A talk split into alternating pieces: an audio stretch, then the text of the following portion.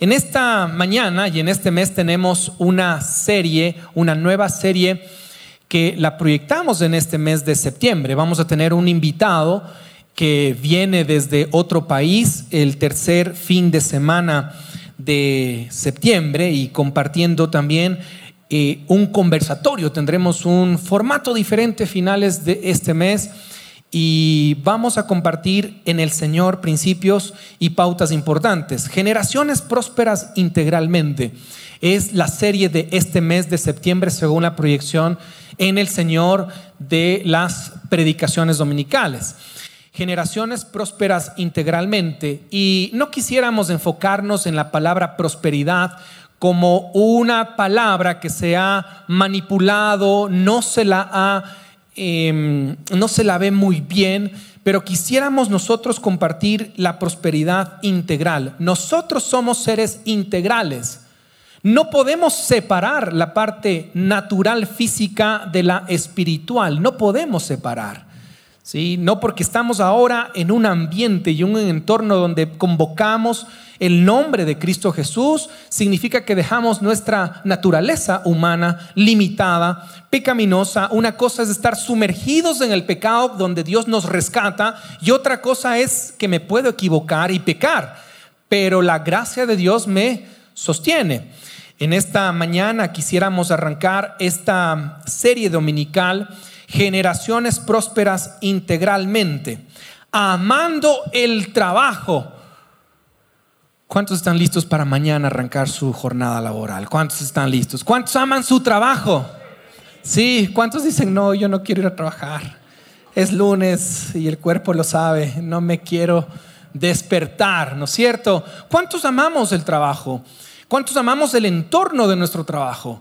¿Cuántas veces somos agradecidos por lo que el Señor nos ha permitido hacer y queremos reconocer el trabajo lícito?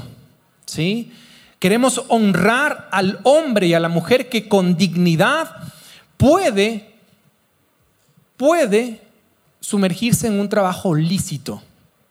Porque también hay trabajos donde nos gusta el atajo y de pronto el interés de poder encontrar lo fácil y lo rápido.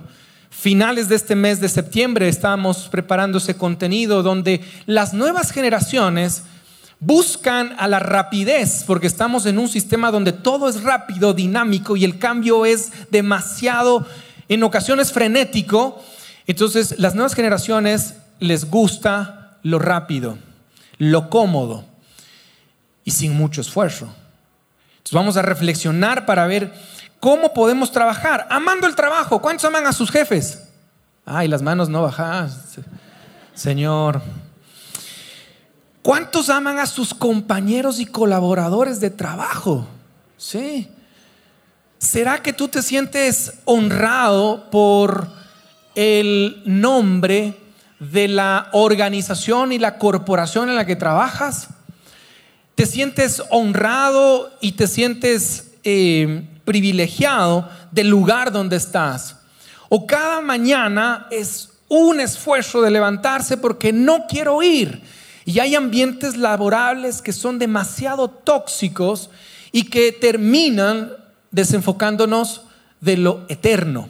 Y son tan tóxicos que de alguna manera nos toca, nos toca ir. No queremos, pero nos toca ir. Y somos agentes secretos porque nadie, sabe que somos hijos de Dios. Cómo nos comportamos y lo que les decimos a nuestros hijos hace una gran diferencia en sus vidas. Las herramientas que les damos mientras aún están en el seno del hogar y las ideas que colocamos en sus mentes cuando todavía son maleables hacen la diferencia para trascender en sus generaciones. Venga conmigo al Salmo 1. Vamos, eh, abra su Biblia, prenda o encienda su Biblia y vamos al Salmo 1. Recomendamos que de alguna manera pueda también traer su Biblia.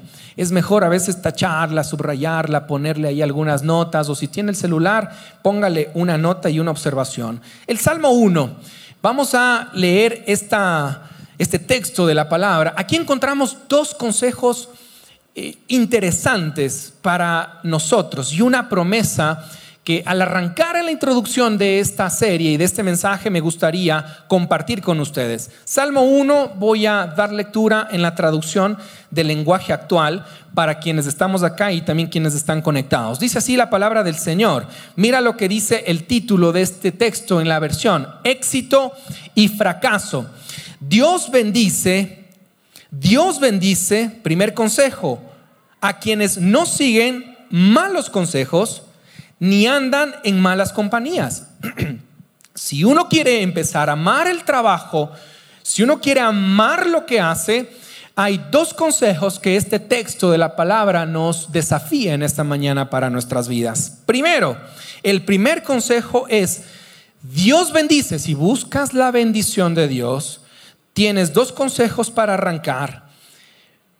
No sigas los malos consejos ni las malas compañías.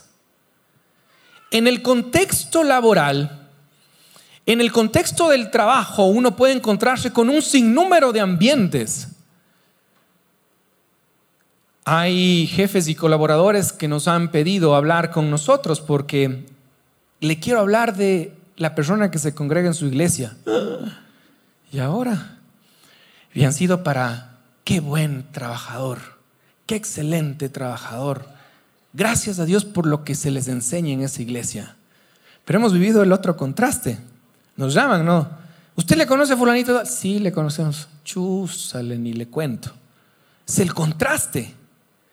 Y es que cuando nosotros estamos en ese entorno, ¿sí? podemos encontrar el ambiente donde no hay un consejo bueno y donde las malas compañías corrompen nuestra vida. Y creo que en esa parte nosotros tenemos que ser lo contrario.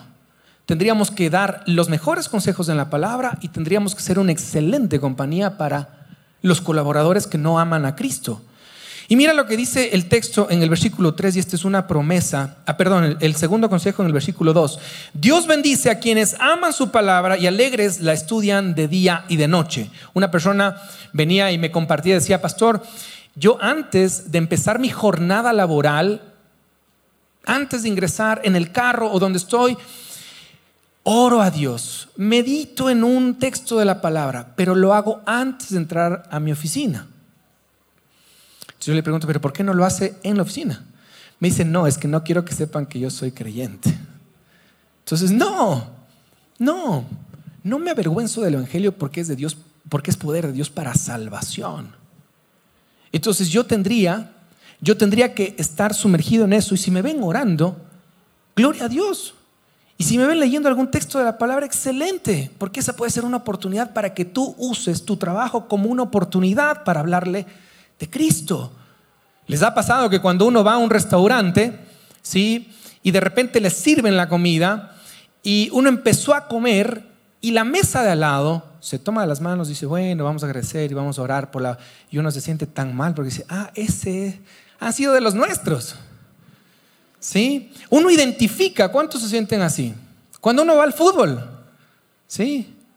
Entonces está orando para que el equipo contrario gane. Ese es de los nuestros. Pero que el Señor escuche mi oración. Porque quiero que gane mi equipo. Son, Dios bendice a quienes aman su palabra y alegran, la estudian de día y de noche. Y mira el versículo 3, es una promesa. Son como, árboles, eh, son, son como árboles sembrados junto a los arroyos, llegando al momento, llegado el momento, dan mucho fruto y no se marchitan sus hojas. Todo lo que hace le sale muy bien. En otra versión dice, y todo lo que hacen prosperará. Y esa palabra prosperar significa que todo lo que haces, Dios lo respalda. Todo lo que tocas, Dios lo bendice. Pero para que tú puedas tocar a las personas y llegar a los lugares y que puedas ser un instrumento de bendición, necesitas reconocer estos primeros consejos.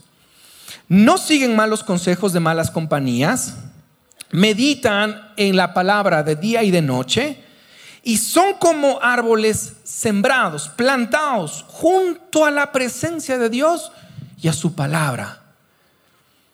¿Quieres la bendición? Aquí tienes unos consejos. ¿Quieres encontrar esa prosperidad, es decir, que todo lo que haces te sale bien, entonces necesitamos ser como esos árboles plantados. Creo que es importante entender que hay una sospecha de cultura de esclavitud por el trabajo. Amando el trabajo como generaciones prósperas, integralmente en Cristo Jesús, amar el trabajo involucra cambiar mi paradigma con respecto a la sospecha de que el trabajo es una maldición. Y definitivamente cuando nosotros estamos de lunes a viernes, queremos que sea viernes y el cuerpo lo sabe para salir volando. Las personas se quieren timbrar al momento de que ya es hora, quiero que llegue la hora para salir, no aguanto. ¿Cuántos tienen, eh, quiero presentarles este siguiente video, cuántos se identifican a veces con que es viernes y el cuerpo lo sabe? Me siento muy contento, me siento muy feliz, ya es fin de semana. ¿Cuántos esperan el viernes así? ¿ah?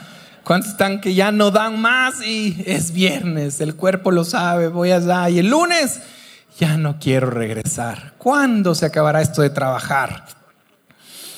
Creo que es importante reconocer que hay una sensación de esclavitud.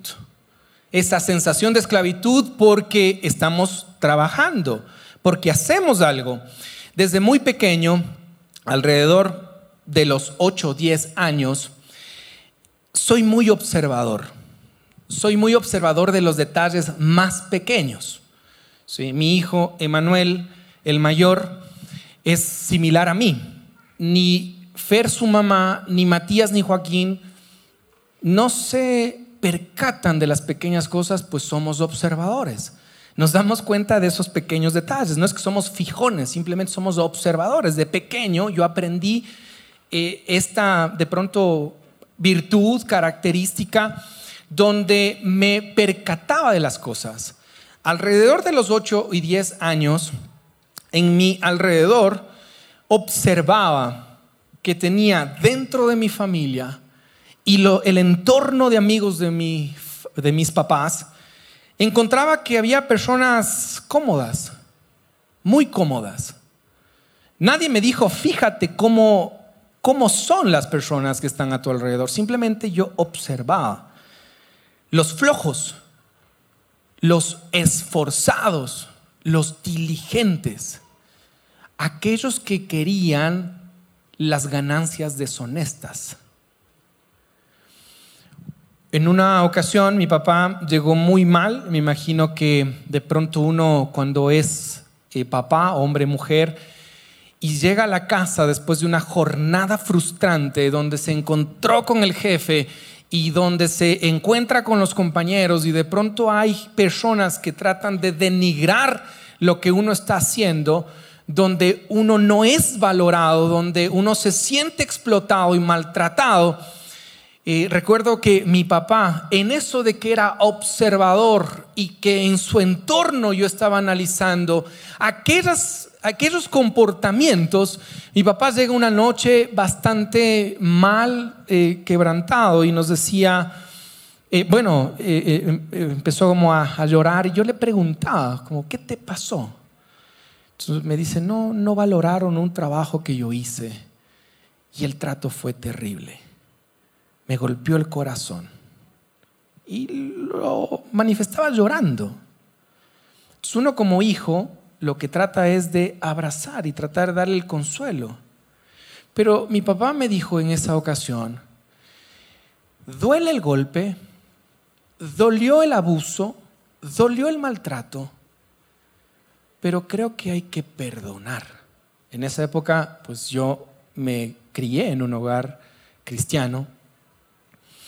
Y en esa época mi papá nos dijo, y lo recordó en una conversación que tuvimos la anterior semana, y él me dijo, yo le perdono porque entendí que el trabajo es un acto de adoración.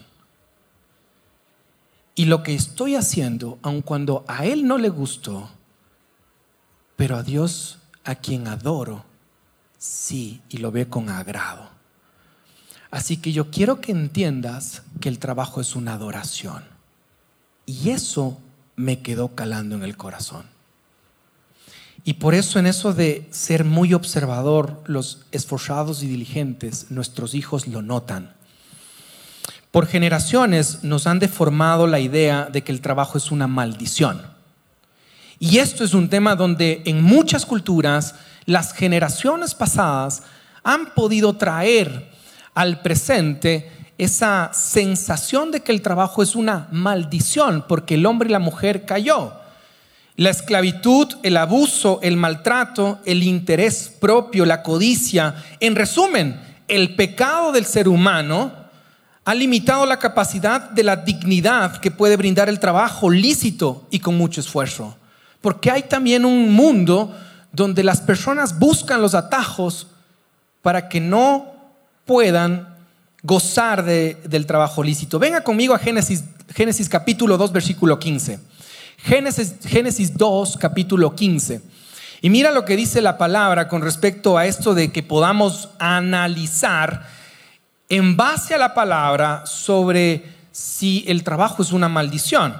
Génesis capítulo 2, versículo 15, dice así la palabra, Dios puso al hombre en el jardín del Edén, ¿para qué? para que lo labrara. En otra versión dice para que lo cultivara y para que lo cuidara. Cuando Adán fue creado, ya tenía un contexto de la creación de Dios y Dios le delega la función y la responsabilidad de trabajar. Aun cuando Adán estaba en un entorno espiritual sin pecado, él ya estaba trabajando. Entonces, Dios le da la función y en esta mañana Dios nos da a nosotros la función de cultivar y de cuidar. Nuestro trabajo va más allá del rol, nuestro trabajo va más allá de la vocación porque nosotros tenemos que cultivar y cuidar. Cultivar y cuidar mi relación con Él, cultivar y cuidar mi relación con mi esposa y mi esposo, cultivar y cuidar la relación con mis hijos, cultivar y cuidar mi trabajo. Y el trabajo con dignidad. Aquel hombre que se esfuerza todas las mañanas por tenerle lustrado y limpiado los zapatos y el calzado de la persona, entiende en Cristo Jesús que eso es un acto de adoración. Lo mismo aquel gerente o presidente de la corporación entiende que eso es un acto de adoración. Pero para Cristo, el que lustra y el que dirige tienen el mismo valor. Y tienen lo mismo. Y son lo mismo. Y son más que el rol. Son hijos de Dios. Y Dios los sienta en la misma mesa, por igual. El trabajo es una bendición antes de la caída y después de la caída. Pero sí creo que debemos encontrar la conciencia de que hay que pedir perdón y perdonar. Perdonar porque la sensación de la esclavitud del trabajo de pronto está ligada a aquel, a aquel ambiente tóxico, aquel jefe que es demasiado visceral, que puede generar juicio, que puede destruir el corazón de la gente. Y de pronto hay alguien a quien tú tienes que perdonar porque no valoró lo que tú hacías. Es lo que yo aprendí de mi papá. Él tuvo que perdonar a aquellas personas que porque tenían un rango mayor a él, quisieron limitar. Pero él sabía que perdonando también era un acto de adoración. Tú trabajas para hacer florecer lo que Dios ha puesto en tus manos. Si somos ciudadanos del reino de los cielos, tú y yo trabajamos para hacer florecer lo que Dios nos ha dado, porque Él nos dice en el Salmo 1.3 que tú y yo tenemos que hacer prosperar todas las cosas que el Señor nos dé. ¿Cómo? No encontrando un consejo malo, que a veces también podemos encontrarlo en el entorno y tenemos que tener el discernimiento para saber que ese consejo no es oportuno. Génesis 3:17, vámonos una paginita más allá. Génesis capítulo 3, versículo 17. Y aquí hay algo que de pronto vamos a seguir explorando. el trabajo no es una maldición. Hay que aprender a diferenciarlo. Mira lo que dice Génesis 3, 17 al 19. Acompáñame en la lectura de esta porción. Y el hombre le dijo, dado que hiciste caso, y al hombre le dijo, dado que hiciste caso a tu esposa. ¿Cuántos dicen amén? ¿Hay que hacer caso a la esposa? Amén, es bíblico. Pero las esposas se equivocan también. Los esposos, dado que hiciste caso a tu esposa y comiste del fruto del árbol del que te ordené no comieras, la tierra es maldita. La tierra es maldita, no el trabajo. El trabajo no tiene un sinónimo de maldición. La tierra es maldita. Y por todas las generaciones, desde que ingresó el pecado, la tierra es maldita. Pero tú y yo en Cristo Jesús podemos redimir esa maldición. Y por eso la palabra dice, o puedes bendecir la tercera y cuarta generación, o puedes maldecir la tercera y cuarta generación. Pero la tierra ya está maldita. Mira lo que dice acá y le responsabiliza. La tierra es maldita por tu culpa. Esto no es fuerte. Esto no es fuerte. Es fuerte porque el pecado tiene consecuencia cuando nos desenfocamos de Él. Toda tu vida lucharás para vivir de ella.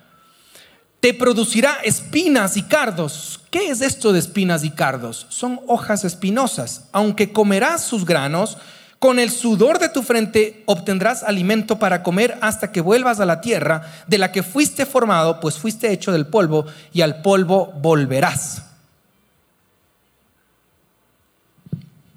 El trabajo es una bendición. La tierra en la que estamos actualmente es la que está maldita. Y por eso, humana y físicamente nos desgastamos. Al polvo vamos. Pero con quien está con Cristo, aunque esté muerto, vivirá. Porque nosotros tenemos que marcar la diferencia. Es por eso que vamos a rápidamente por el tiempo a reflexionar en tres puntos que quisiéramos compartir en esta mañana de amar el trabajo. Primero, el trabajo es bueno. Entonces, ¿les queda claro el trabajo es una maldición? No.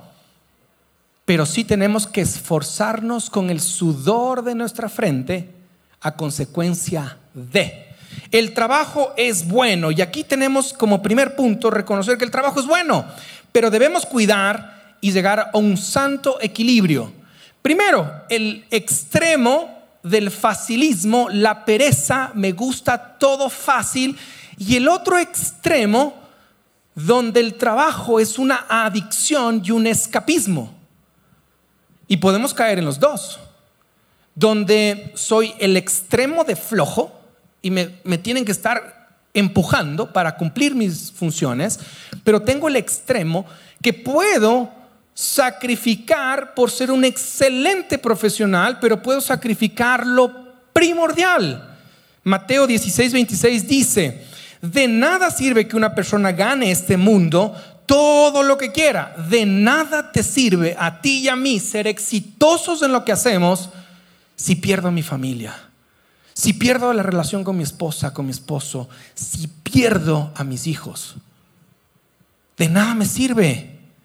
Si al fin de cuentas pierde su vida y nadie puede dar nada para salvarla, es importante reconocer que hay muchos catedráticos, muchas personas que están preparadas, y lo digo con mucho respeto y cariño, y tienen un alto, un alto éxito, una profunda capacitación y un enorme conocimiento pero su vida es un desastre, su vida personal. Van por el octavo divorcio. Tienen hijos sin una relación. Y el mundo nos vende que eso es un éxito a costa de que pierdas tu salud, tu relación con tu esposa, tu relación con tus hijos. Hay que generar el equilibrio, el santo equilibrio en Cristo Jesús. De tal manera que integralmente tiene que estar balanceado todo. Porque puedes ser un excelente, excelente profesional, excelente trabajador, pero al final de cuentas te quedas solo y enfermo. ¿Tiene sentido eso? No tiene sentido. Hay que amar el trabajo, pero con equilibrio. Llega un niño, bueno, adolescente, donde sus papás, papá, papá, quiero ser, quiero comentarles una gran noticia. Sus papás con mucho agrado les dicen, cuéntanos, quiero ser pastor. Sus papás se quedan como, qué excelente, oración respondida. Gloria al Señor por ello. ¿Y cuál es la motivación? Quiero ser pastor porque trabajo un día y descanso seis. ¿Cómo es eso? A ver, a ver, cuéntame un poquito. ¿Cómo es eso de que trabajas uno y descansas seis? Sí, es que me he dado cuenta que el pastor trabaja un día, el domingo, compartiendo la prédica, compartiendo el domingo y descansa el resto. Entonces, creo que es importante en este sentido cuando escuchamos esto y, y lo digo con mucho agrado porque lo, lo, así crecí. Yo no quería ser pastor, me rehusaba a ser pastor, otra era mi, mi, mi visión de vida. Estar acá no era lo que yo quería hacer. He tenido que aprender que esto es una vocación y llamado. Pero mis papás hicieron algo correcto en su tiempo que quisiera replicarlo. Es que mis hijos estén aquí en la familia, una familia segura, donde se predica el Evangelio, donde es una familia imperfecta, pero segura. Y así crecí yo. Entregando mi vida, aprendiendo de los dones y talentos que el Señor me regalaba. Pero puedo decirles con mucha claridad ahora y haciendo un paréntesis, la vocación es un llamado. tú tienes que, para la Alianza Cristiana Misionera del Ecuador, tienes que generar cuatro años y medio de preparación en el seminario, tienes que terminar tus estudios formales, luego entras a un proceso de formación como pastor aspirante. La iglesia donde el Señor te pone, así nos puso a nosotros, al pastor Jorgito, al Danielito. Entonces la iglesia, el, seminario, tú, sales con una licenciatura en, en ciencias sociales de la religión o teología, entonces te forma, ¿sí? Y confirma la iglesia lo que el Señor te ha dado. De tal manera que te conviertes para la Alianza Cristiana Misionera, organización en la que pertenece encuentro con Bayá, eres un pastor aspirante. Y el pastor aspirante tuvo que haber primero terminado sus, estudios en el Seminario Bíblico Alianza del Ecuador. Segundo, pertenecer y estar conectado a una iglesia, reafirmar esto y después, cuando tú te casas, empiezas un proceso de ordenación minuciosa, donde tienes una serie de entrevistas, tienes que rendir un examen de 180 preguntas bíblicas teológicas, la iglesia reafirma las cosas, el testimonio, tienes una entrevista con tus hijos, con tu esposa, es un trámite que uno diría, ¿para qué quiero ser pastor? Y el pastor ordenado por la Alianza Cristiana y Misionera del Ecuador puede oficiar ceremonias, bautizos, Santa Cena, oficiar ceremonias eclesiásticas, porque la iglesia en la autoridad te embiste, pero el Señor te da el resultado con la compañía. Los tres pastores de acá, el pastor Jorgito como nuestro pastor principal es un pastor ordenado ya por muchos años, con, con un testimonio de ministerio amplio, Danielito también, y este es tu servidor. Nuestros equipos de coordinación ministerial son un respaldo valioso para la tarea ministerial. Pero para poder establecer esto necesitas pasar muchos filtros. Y un error que puedas tener desenfocado, chao ministerio. Por eso, un pastor tiene que ser moralmente bien encaminado, porque sirve a Cristo. Así que si quieren ser pastores, bienvenidos porque es todo un desafío, a veces entre 14 y 16 horas trabajando por amor a la obra y a ustedes, manteniendo el equilibrio de no descuidar a nuestra familia, a nuestra esposa y nuestros hijos. He acompañado a hijos de consiervos que han abierto el camino. No quiero que mis hijos terminen separados de la iglesia porque la iglesia les quitó a sus papás. Quiero ser la nueva generación de pastores que puedan decir a sus hijos, yo amo lo que amo porque mi papá es el ejemplo del equilibrio integralmente hablando. Y anhelo en el Señor que eso podamos vivir.